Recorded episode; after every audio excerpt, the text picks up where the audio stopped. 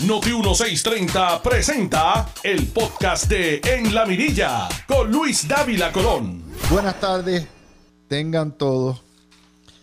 Vamos a hablar de lo que la prensa no habla, de lo que la prensa no hace y de un asunto que es de completa, total y absoluta vida y muerte para Puerto Rico. Se trata de las siguientes noticias que las cogen aisladas, pero que no se meten.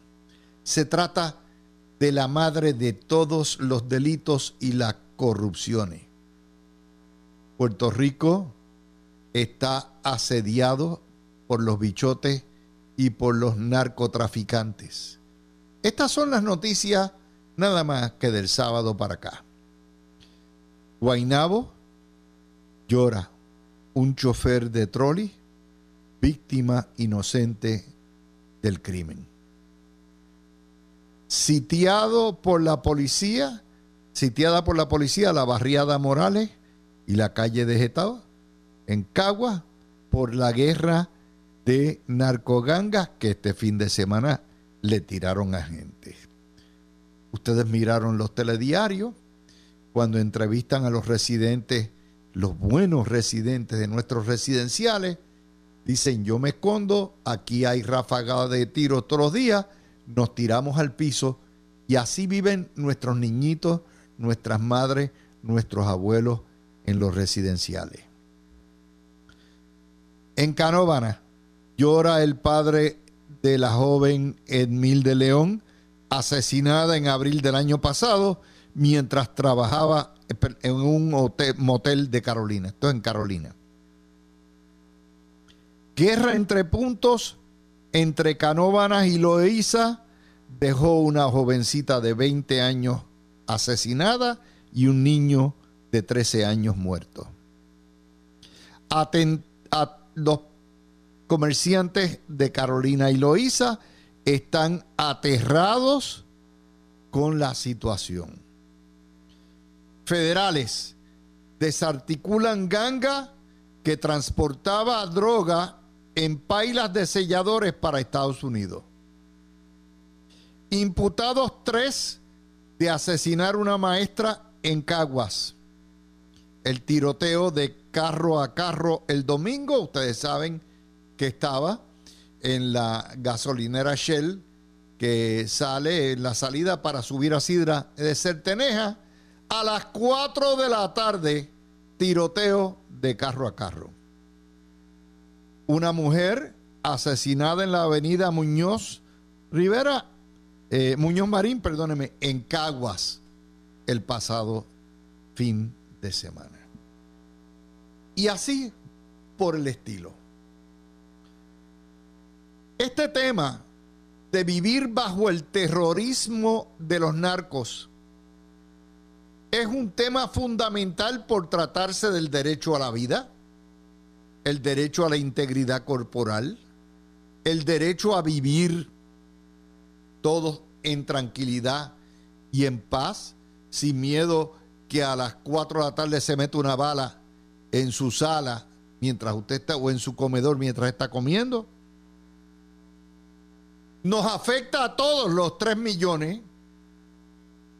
Y sin embargo, la prensa boricua está más interesada si a Pierluisi lo grabaron o no lo grabaron, si el amigo fue o no visitó a Fortaleza, si Luma contrata o no contrata, si Carmelo Ríos dio donativos hace 12 años a una compañía de este tal el Joey este Huerta y si suspenden de empleo o sueldo al exalcalde de Humacao, si Bad Bunny respira o va al baño y las últimas tonterías. La prensa puertorriqueña no hace con los bichotes no hace con los asesinos lo que hacen con los políticos. Y cuando usted mira en la escala de valores, el político podrá esconder donantes o violar reglas electorales o a lo mejor en los casos de, de Cataño y Guainabo meterse la paca de billetes y coger los grabados. Pero en el caso de los bichotes y del narcotráfico, lo que es asesinan, matan nuestros jóvenes, aterran nuestros barrios y la prensa cobarde, politiquera puertorriqueña, no se preocupa en ir a preguntar quién es el bichote, quiénes son los soldados, quién le paga a quién, dónde tienen las cuentas, cómo lavan el dinero, nada. Porque el mono sabe el palo que trepa. Y a ustedes los mantienen con el chupete todos los días de la preocupación de que si el, aquel se robó tal, que si escondieron tal, que si alambraron o no alambraron. Y la noticia principal que tiene a Puerto Rico como está, que es un punto de narcotráfico, donde hay más puntos de droga que iglesias, Estamos ahí. Y ni el Nuevo Día, ni Metro, ni El Vocero, ni Primera Hora, ni nadie. Y entonces usted ve los telediarios y van después que están muertos. Entonces se aparecen y dicen, no, porque el alcalde, no, porque la policía, no, por eso. Entonces los malos son los alcaldes, los policías, la policía estatal, que no tienen vigilancia y que no vigilan. En primer lugar, los guardias se nos están yendo. Y en segundo lugar, ¿cómo usted va a anticipar cuándo los sicarios van a matar? Usted diría, caramba, si la prensa identificara quiénes son los dueños de los puntos, quiénes son los sicarios, cómo corre el dinero, quién lava, quién tiene, y le metiera la misma caña que le mete a los políticos y las mismas especulaciones de los políticos, no habría, no estaría reducido. Pero no lo hacen. No lo hacen porque tocar un bichote o tocar un punto de droga es jugársela.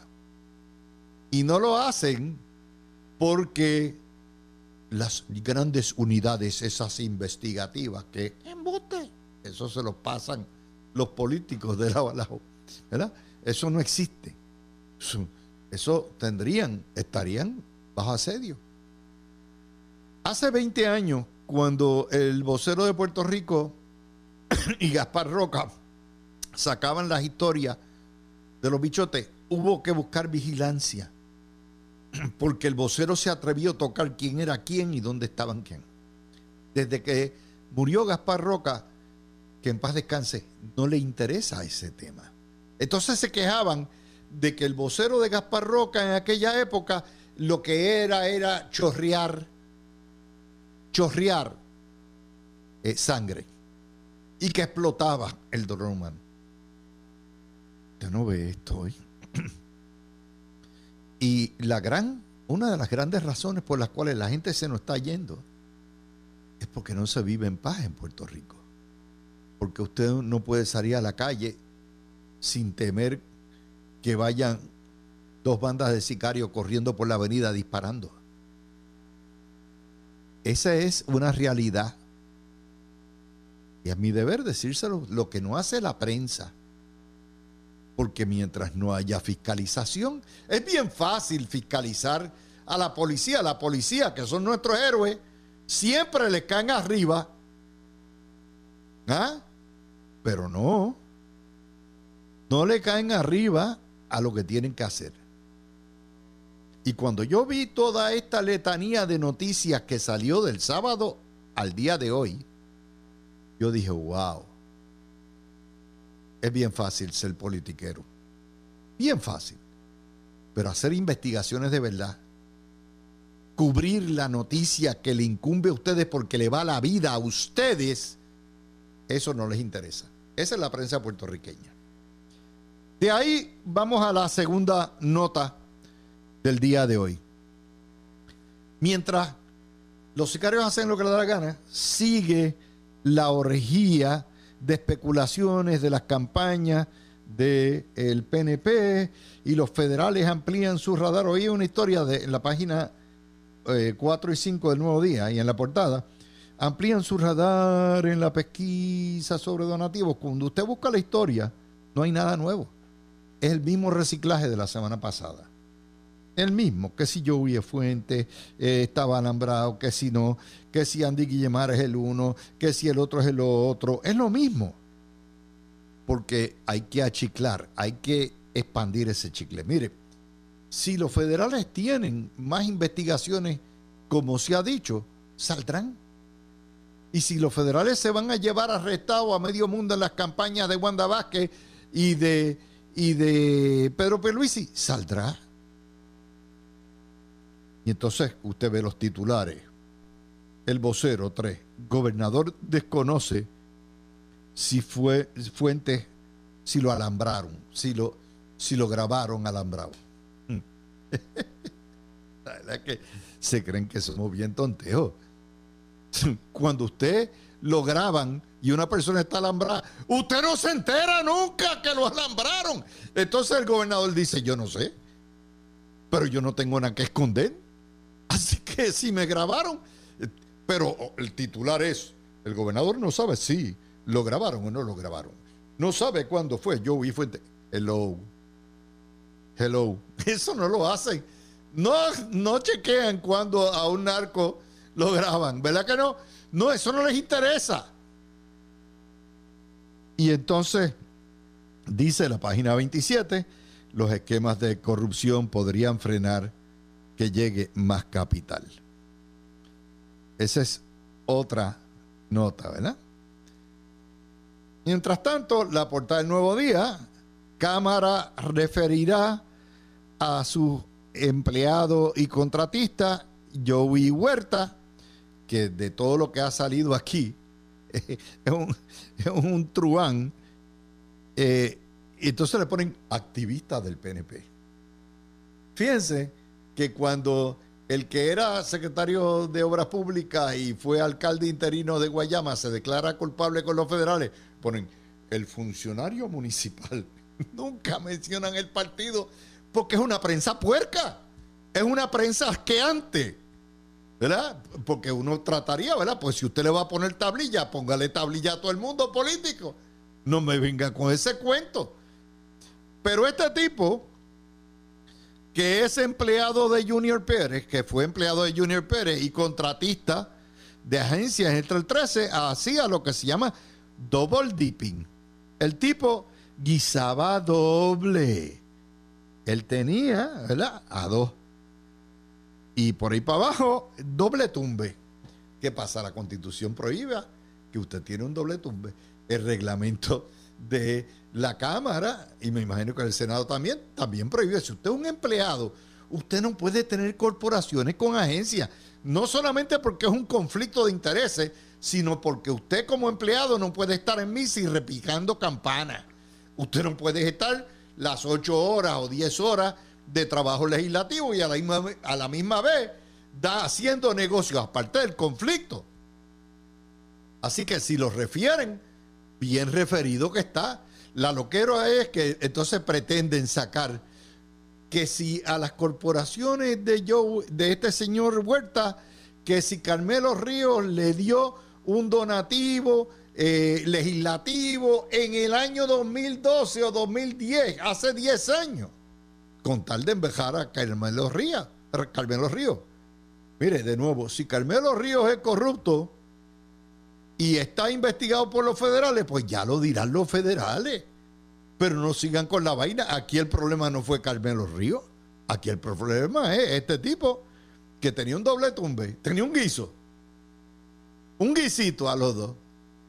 Y tenían contratos medio millón de billetes. O sea, tenía una pieza son las cosas que le dan mal nombre a lo que es el servicio público y a todo lo que hay. Así que lo van a referir y bien referido que está. Vamos a otra nota, porque cuando regresemos a, a las dos y media vamos a trabajar con el Partido Popular. las quiebras, otro indicador, y aquí le estamos dando indicadores todos los días, bajaron 9.5%. Esa noticia hay que empatarla con una que les dimos en mayo 3, que en el tercer trimestre del año 21, de julio a septiembre, se habían creado 22.400 empleos netos. Y hay que empatarla con otra historia que les dimos a ustedes en mayo 15, donde Noticias reportaba que el índice de actividad económica volvió a crecer en marzo de este año, 3.9%, y que el índice de actividad económica ha crecido 20, años 20 meses consecutivos y que creció 5% en lo que va del año fiscal 22 que termina ahora en junio. Es que hay que darle los números. Mire, yo los tengo aquí. ¿Qué ve esto? Ahí. Ya copiadito, con fuente, todo eso. Por eso es que la gente viene a donde papá. Porque yo se las pongo en el contexto. Y es en ese momento de recuperación económica que está la temporada de casa federal y donde hoy los expertos eh, economistas, banqueros, empresarios dicen, espérate, esto va a dañar nuestra reputación, aquí nadie va a invertir, esto nos va a desbaratar. Las dos cosas a la misma vez. Las dos cosas a la misma vez. Otra de las notas nos dicen que está a punto de caramelo el consenso cameral entre eh, Jennifer González, Darren Soto y lo que es el, el proyecto de Nidia Velázquez. Ustedes me están pidiendo todos los días que lo comente. Yo no puedo comentarlo hasta que lo vea. Cuando esté en blanco y negro el consenso, yo les digo si me gusta o no me gusta. Pero mientras tanto no voy, no voy a hacer lo que le critico tanto a la prensa, que que se pasan rumoreando y especulando y chismeando. Cuando baje el proyecto, sí. Ahora, les voy a decir algo. Hay mucho malestar en el Bronx con Alexandria Ocasio Cortés. Están que pican y muerde. Y si Alexandria Ocasio Cortés encuentra un contendiente que tenga credibilidad. Y por eso usted ve que Nidia como que cogió distancia. Eso sí, vamos a ver dónde termina esto y, qué es lo que hay y nos termina.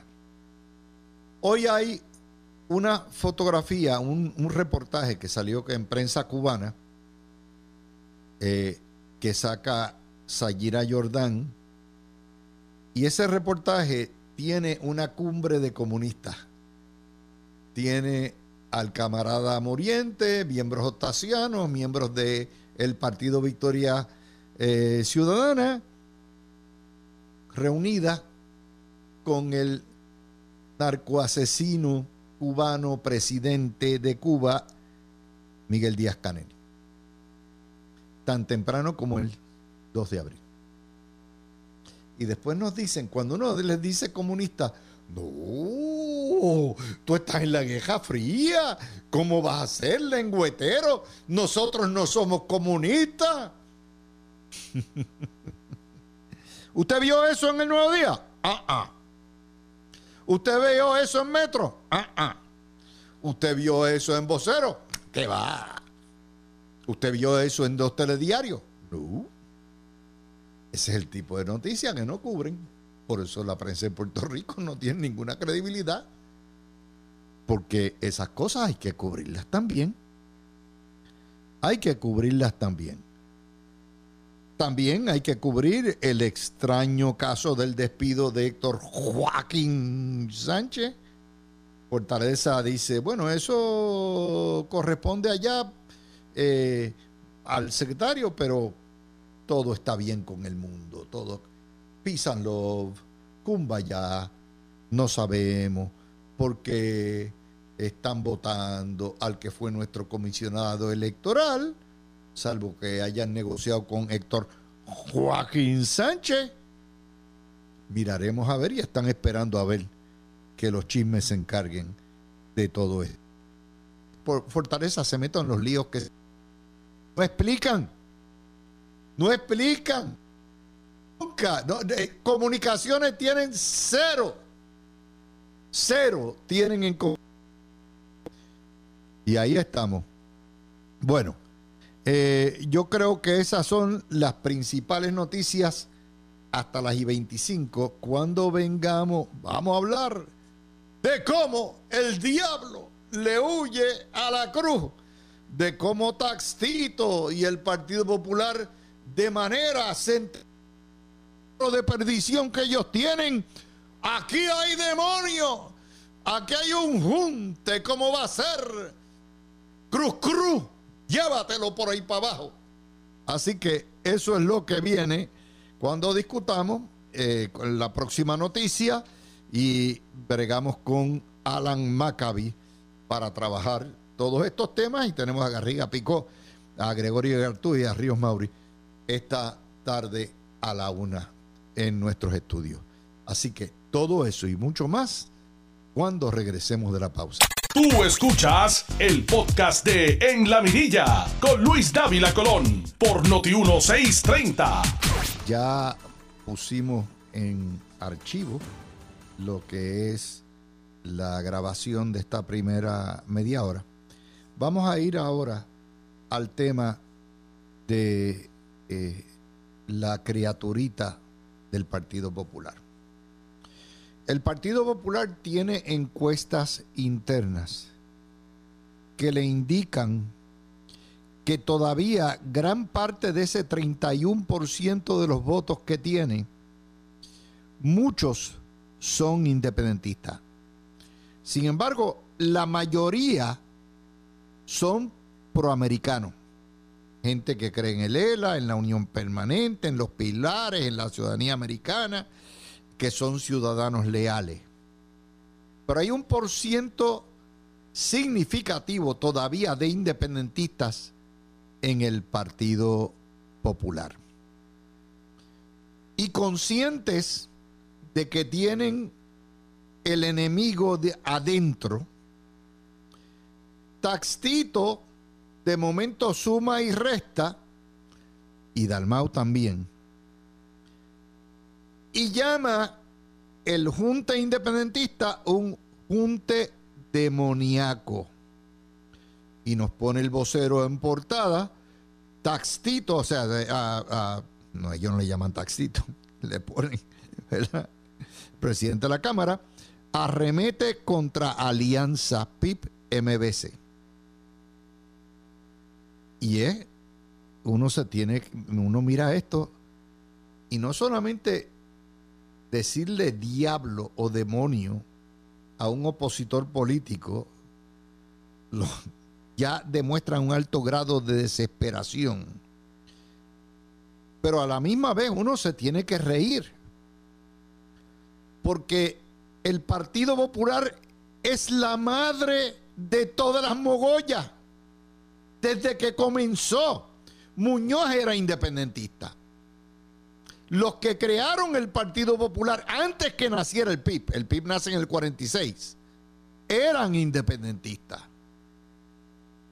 Y entonces crean el Partido Popular como una mogolla y crean el ELA y la constitución del ELA como una mogolla donde participaban todos. Es el Partido Popular la madre de todas las mogollas. Si hubo un junte demoníaco en Puerto Rico, fue la creación del Partido Popular en 1938. Es el partido nodriza de los melones los melones, que fue la coalición que crea cuando Rafael Hernández Colón se da cuenta que el Partido Popular ya no es un partido mayoritario, hace un pacto con Juan, Mari, Juan Maribras en la ONU en 1978 para que le prestaran los votos.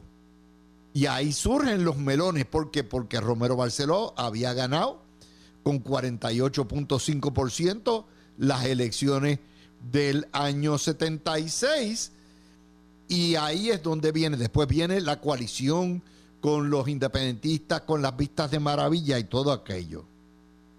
Pero llamarle demoníaco a los independentistas es llamarle demoníaco a lo que ha sido sus alianzas. Este es el partido de los melones. Este es el partido de la República Asociada. Este es el partido de los soberanistas. Este es el partido que quiere una convención constituyente. Este es el partido que ve a Puerto Rico como una nación separada de Estados Unidos. Este es el partido que ha hecho campaña contra la enseñanza del inglés en las escuelas. Es el partido que creó aquella cuestión de la ciudadanía puertorriqueña. Es el partido socialista por excelencia. Es el partido de los sindicatos es el partido de que se alió con Victoria Ciudadana contra Miguel Romero, que se alió contra Victoria Ciudadana y Natal contra el gobernador Pierluisi. Es el partido de los Yulín, de los Altieri, de Luis, Luis Vega Ramos, de los Luis Raúl, el partido de las mordazas, el partido que participó todo este tiempo en las marchas, el partido que dio el primer tumbe de Estado en Puerto Rico junto con los independentistas. Es el partido que en el Senado, con tal de, retener el poder, le entregó comisiones a Nairma Rivera Lacén, a Vargas Vidot. Es el partido de las embajadas de Bernier.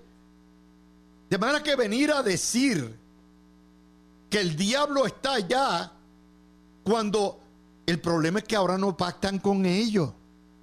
Los independentistas se emanciparon. Los independentistas que cogieron de tontejo se dieron cuenta después de 40 años que prestarle al, al Partido Popular el voto no lleva a nada, porque siempre buscan excusas en la definición. Es el enemigo de adentro.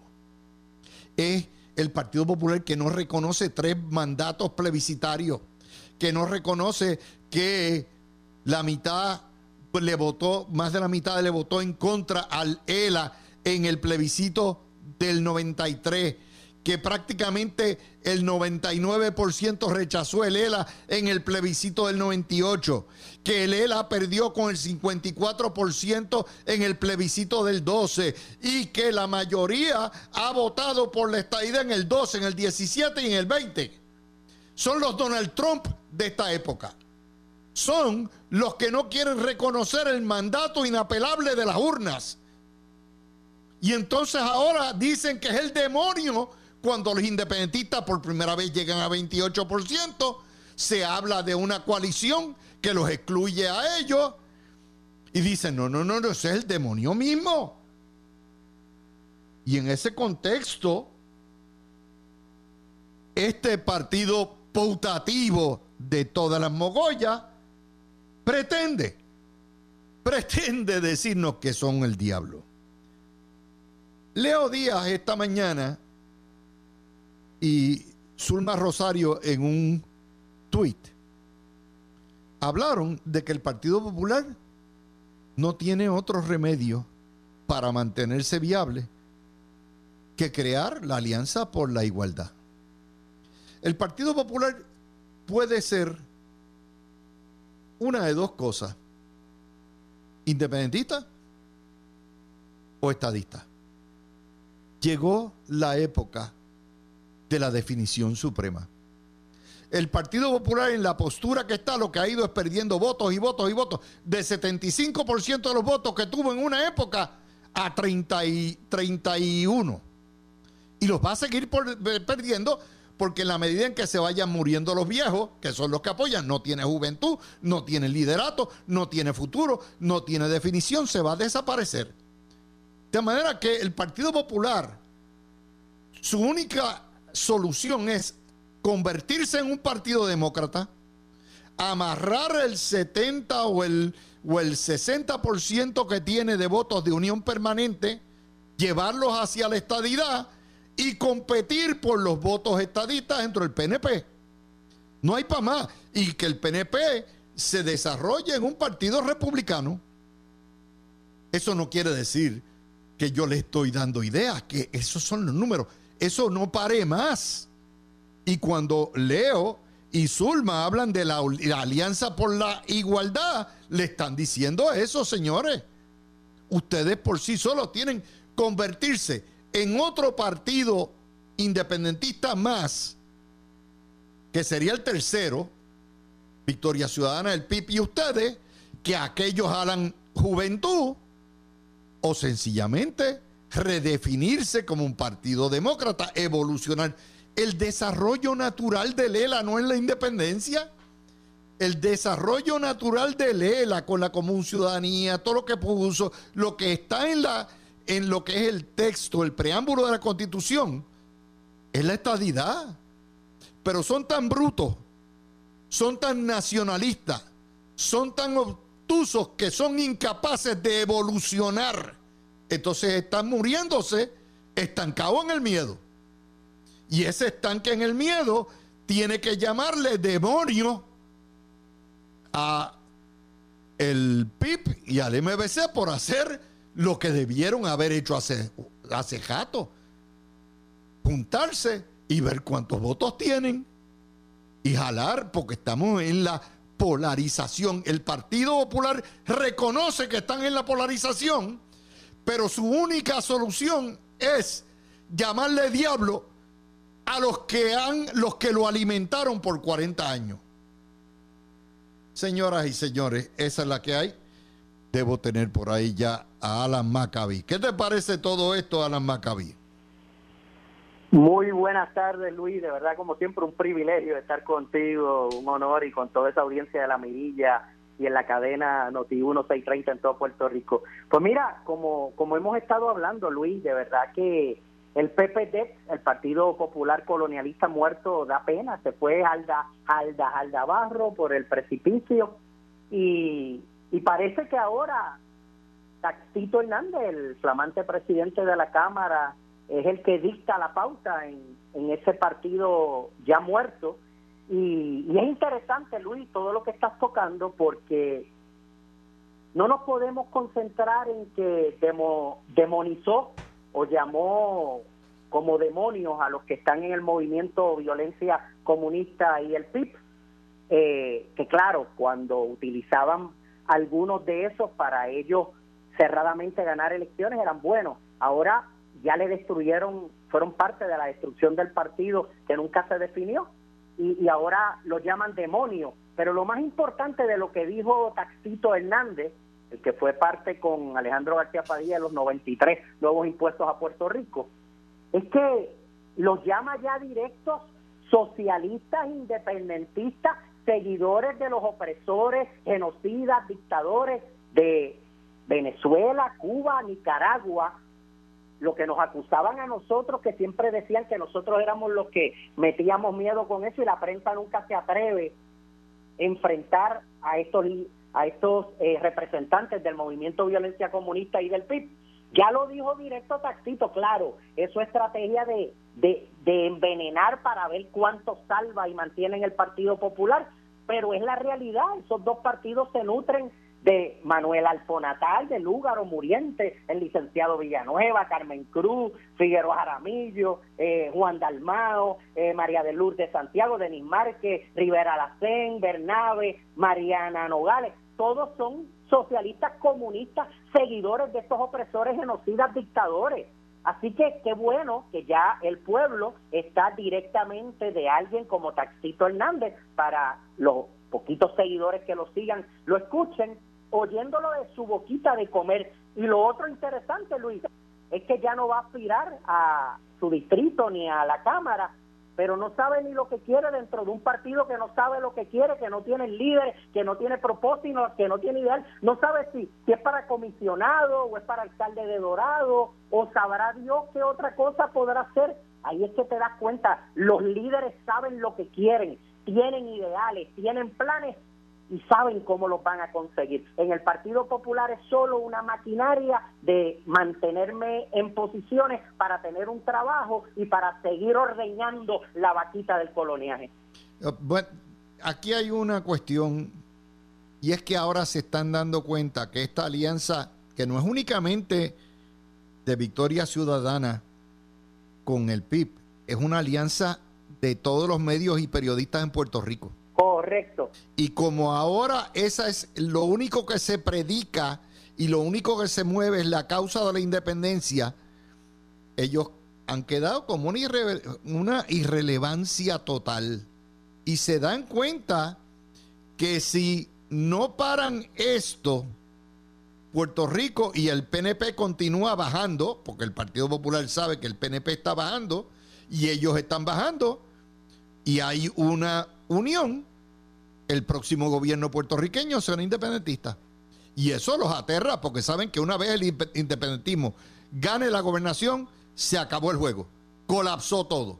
La colonia se acaba y vamos para la independencia. Luis, Luis, y algo importante es que tú estás trayendo todo esto en un medio poderoso en Puerto Rico, pero esto era para que la clase política estadista, los estadistas, los líderes estadistas, los PNP hubieran salido rápido y estuvieran desde ayer y hoy y toda la semana en los medios resaltando que ya fue Tacito Hernández que está hablando directamente de socialistas, independentistas, comunistas, aliados de estos genocidas, opresores, dictadores, pero no pasa sigue sigue sigue el PNP durmiendo creyéndose que porque el Partido Popular se murió ya van a ganar automático. Y no hay que eso mismo que Tatito acaba de hacer pero que lo está haciendo ahora por resentimiento porque se quedó sin partido el PNP lo tiene que hacer con la realidad con el fundamento con el idealismo de que ahora más importante que nunca es exigir esa lucha de conseguir ya que Puerto Rico sea el Estado soberano de Puerto Rico. Bueno y, hay otra cosa que es eh, lo, lo que ellos temen. Ellos temen que como parte del acuerdo que llegue Jennifer González y Nidia Velázquez, se vaya a justa la convención constituyente.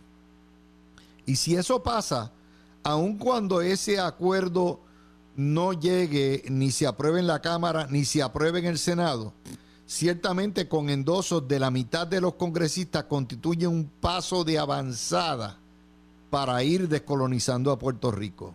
Un paso de avanzada que tiene una de dos soluciones nada más, independencia o estadidad.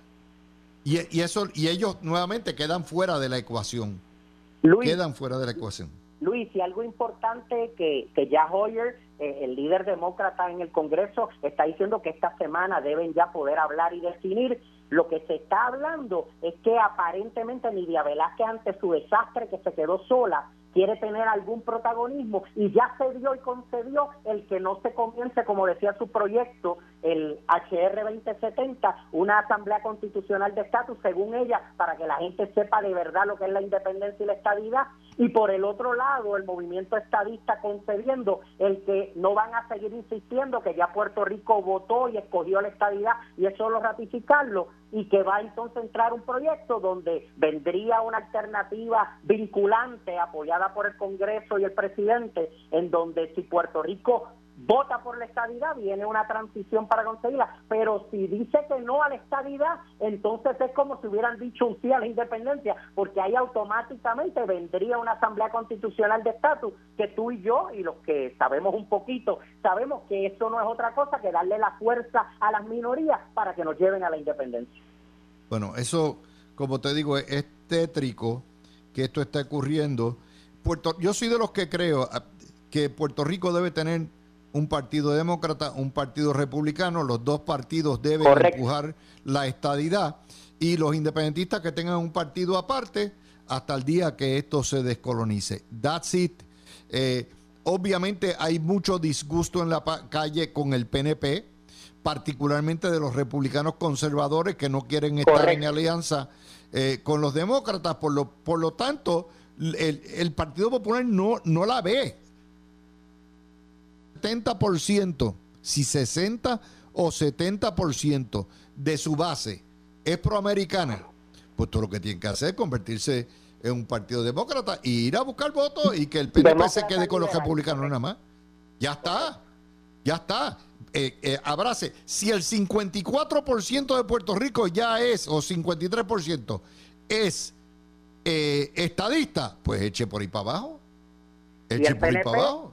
Y el PNP es un partido conservador de centro derecha como, como nació y como era. Eh, y yo coincido con tu punto de vista. Yo creo que sería magistral y ya empezamos a envolvernos y a aprender lo que es la plataforma y lo que es ser demócrata, lo que es ser republicano, que Luis, como tú muy bien lo estás diciendo en otros foros y, en Puerto Rico, ya los latinos poco a poco se están dando cuenta del engaño, que le ponían un marbete al entrar de que tenían que ser demócratas al ser latinos, no, se han dado cuenta que el partido que los representa, sus valores, la familia, eh, la vida, son el Partido Republicano y cada vez están llegando y entrando más republicanos, más latinos al Partido Republicano. Como tú muy bien has dicho, ya en Florida la mayoría de los inscritos son republicanos porque muchos demócratas o se hicieron independientes o se cambiaron a republicanos. Bueno, gracias Alan, así que gracias por estar conmigo. Tú escuchaste el podcast de En la Mirilla con Luis Dávila Colón en Noti 1630.